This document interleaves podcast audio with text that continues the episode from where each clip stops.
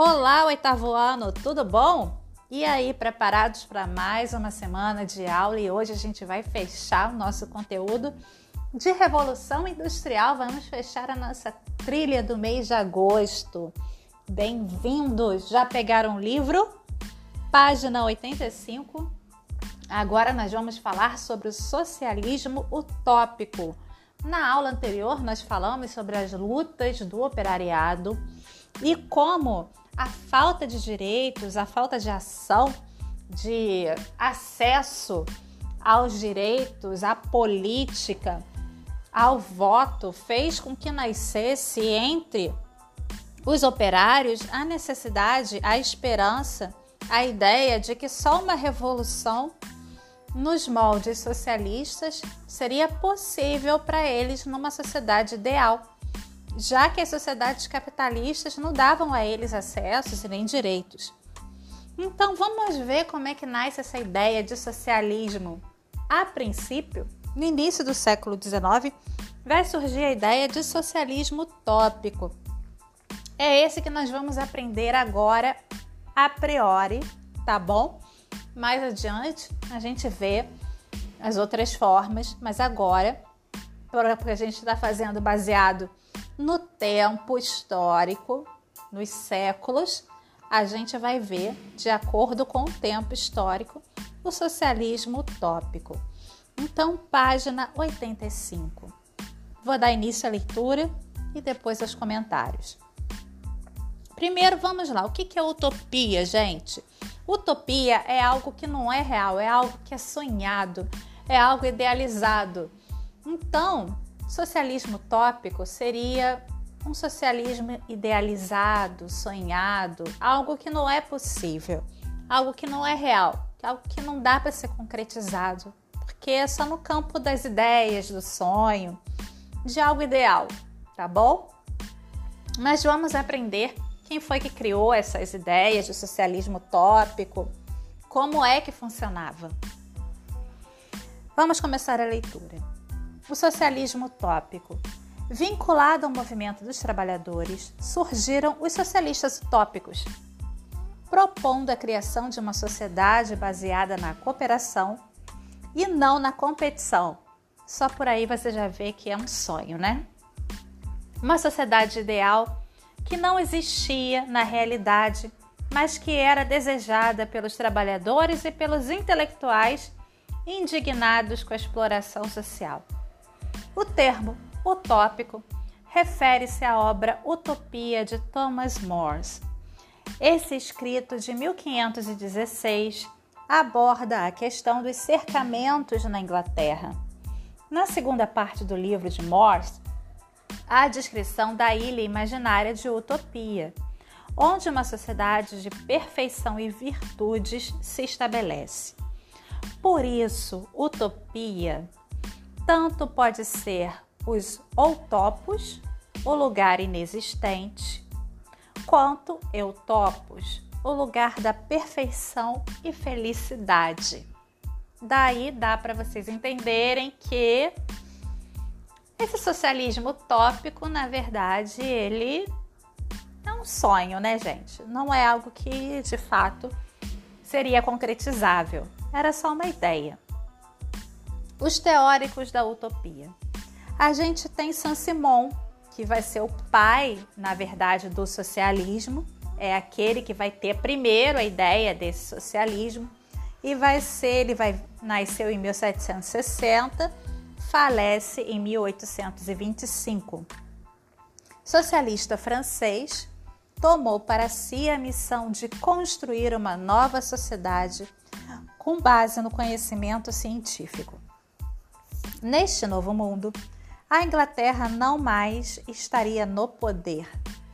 Cientistas, industriais, banqueiros, artistas e escritores substituiriam o clero e a nobreza na elite governante. Um novo cristianismo que representaria os avanços da ciência incentivaria os seres humanos a amar uns aos outros. Saint Simon era um idealista, né, gente? Como eu já disse para vocês, é socialismo utópico.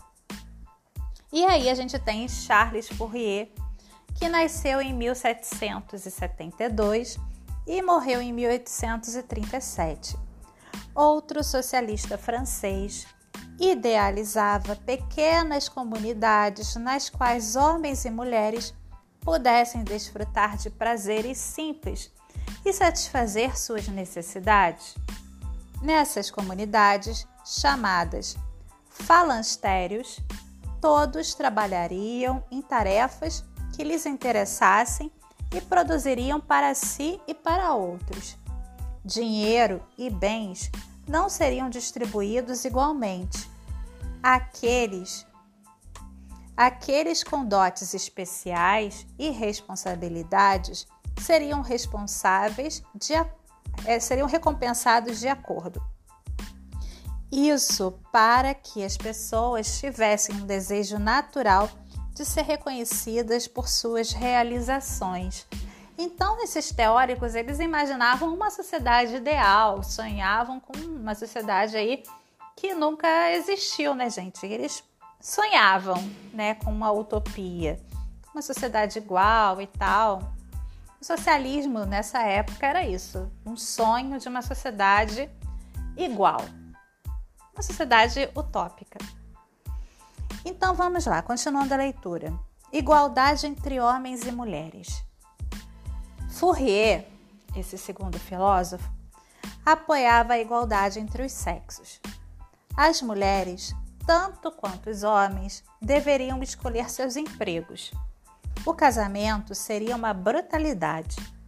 As pessoas casadas, tendo de devotar todas as suas energias e todo o seu tempo à casa e ou à família, não poderiam desfrutar dos prazeres da vida nem se ocupar com outros seres humanos. Para Fourier, as pessoas deviam escapar da monotonia, monotonia pela mudança, não só de ocupação, como também de amores. Então ele era muito modernoso, esse Fourier a família iria desaparecer por sua própria conta. Aí eu acho isso meio triste, sabe, gente? Quando homens e mulheres descobrissem novos modos de satisfazer suas necessidades e a comunidade assumisse a responsabilidade pela educação das crianças. Em 1840, cerca de 29 comunidades fourrieristas estavam estabelecidas nos Estados Unidos mas sua duração foi curta. Porque, né, gente, essa ideia não é muito. não funciona muito. Depois, assim, lá para a década de 60 do século 20, vai ter as comunidades hippies. As comunidades hippies são mais ou menos, elas estabelecem mais ou menos esses princípios aí de Fourier. Para quem não sabe, é bem parecido, tá bom? Tem uma outra tentativa. Também dura pouco, até hoje tem algumas comunidades hippies por aí. E depois a gente tem Robert Owen. Esse cara é um cara legal. Vamos aprender sobre ele. Ele nasceu em 1771 e morreu em 1858. Tornou-se, em 1799, coproprietário e gerente da fábrica de tecidos de algodão New Lamarck, na Escócia. Sensibilizado pelos maus tratos que eram submetidos seus trabalhadores, o socialista inglês aumentou os salários, melhorou suas condições de trabalho, providenciou-lhes moradia, alimentou alimentação e vestuário a preços razoáveis e recusou-se a contratar menores de 10 anos Além disso, forneceu oportunidades educacionais para as crianças e iniciou um programa de ensino para adultos. Vai me dizer se esse cara não era legal. Olha que maravilha se todos os patrões do mundo fossem iguais a Robert Owen. Me diz, se isso não seria perfeito? Seria uma forma maravilhosa que o capitalismo funcionaria, todo mundo trabalharia feliz certo? Então, qual é o problema disso? Vocês estão vendo algum problema, alguma coisa ruim que esse Robert Owen fez? Eu não vejo. Acho ele maravilhoso. Então vamos lá. Owen quis assim demonstrar que um melhor tratamento dispensado aos trabalhadores não era incoerente com os lucros. Mais felizes e mais saudáveis, eles produziriam mais. Eu também concordo. O socialista utópico acreditava que a ordem social e econômica de então, fundada na competição, devia ser substituída por um sistema baseado na vida em grupo harmoniosa. Estabeleceu uma comunidade modelo em New Harmony, Indiana, Estados Unidos. Mas essa experiência também terminou em fracasso. E por que acaba terminando em fracasso, né, gente? Porque tem herdeiros, tem sócios, né, gente? Nem todo mundo tem esse pensamento coletivo e nem todo mundo é legal, infelizmente, nem todo mundo quer ser um patrão bom. É triste, mas é verdade. E aqui a gente tem um textinho falando sobre o Robert Owen, aqui abaixo na página 86. Vamos dar uma lida nele também. Robert Owen é uma das personalidades mais extraordinárias de uma época. Quando Owen assumiu o controle dos cotoníficos, fábrica de tecidos de algodão de New Lamarck, na Escócia, os trabalhadores eram homens e mulheres sujos, bêbados e de baixíssima confiabilidade. Naquele tempo, trabalhar numa fábrica era sinal de falta de amor próprio. E crianças de 5 a 10 anos de idade, oriundas de orfanatos. Owen conseguiu em 25 anos criar uma comunidade de alto padrão de vida e nível de instrução considerável, onde Owen era adorado. Pagava-se aos empregados salários altos e os fazia trabalhar menos horas por dia do que qualquer de seus concorrentes. Além disso, sustentava-os em época de depressão econômica limitou a uma quantia fixa os lucros a serem pagos a seus sócios. Eis o problema, eis a questão do porquê acabou não dando certo. Sócios e lucros fixos. Aplicando o resto na comunidade para fazer melhorias. Não era evidente. Owen perguntava insistentemente ao mundo que era assim que toda a sociedade deveria ser se todas as crianças forem educadas como ele educava os filhos de seus empregados, instruindo-as sem castigos nem violência, a espécie humana não se transformaria? E aí, gente, fica a reflexão. Você acha de verdade, depois de você aprender sobre isso, sobre o socialismo utópico, que eles gostam de comer criancinhas?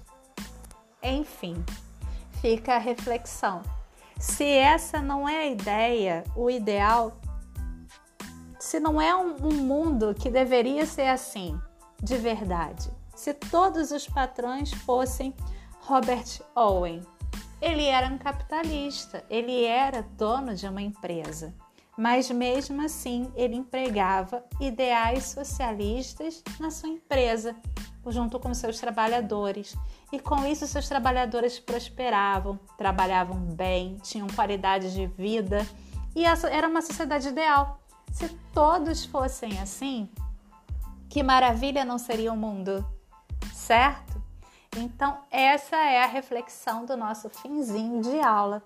Eu peço para vocês que revejam o texto e que respondam as questões do nosso Google Formulário, tá bom? E com isso nós finalizamos as nossas aulas de Revolução Industrial.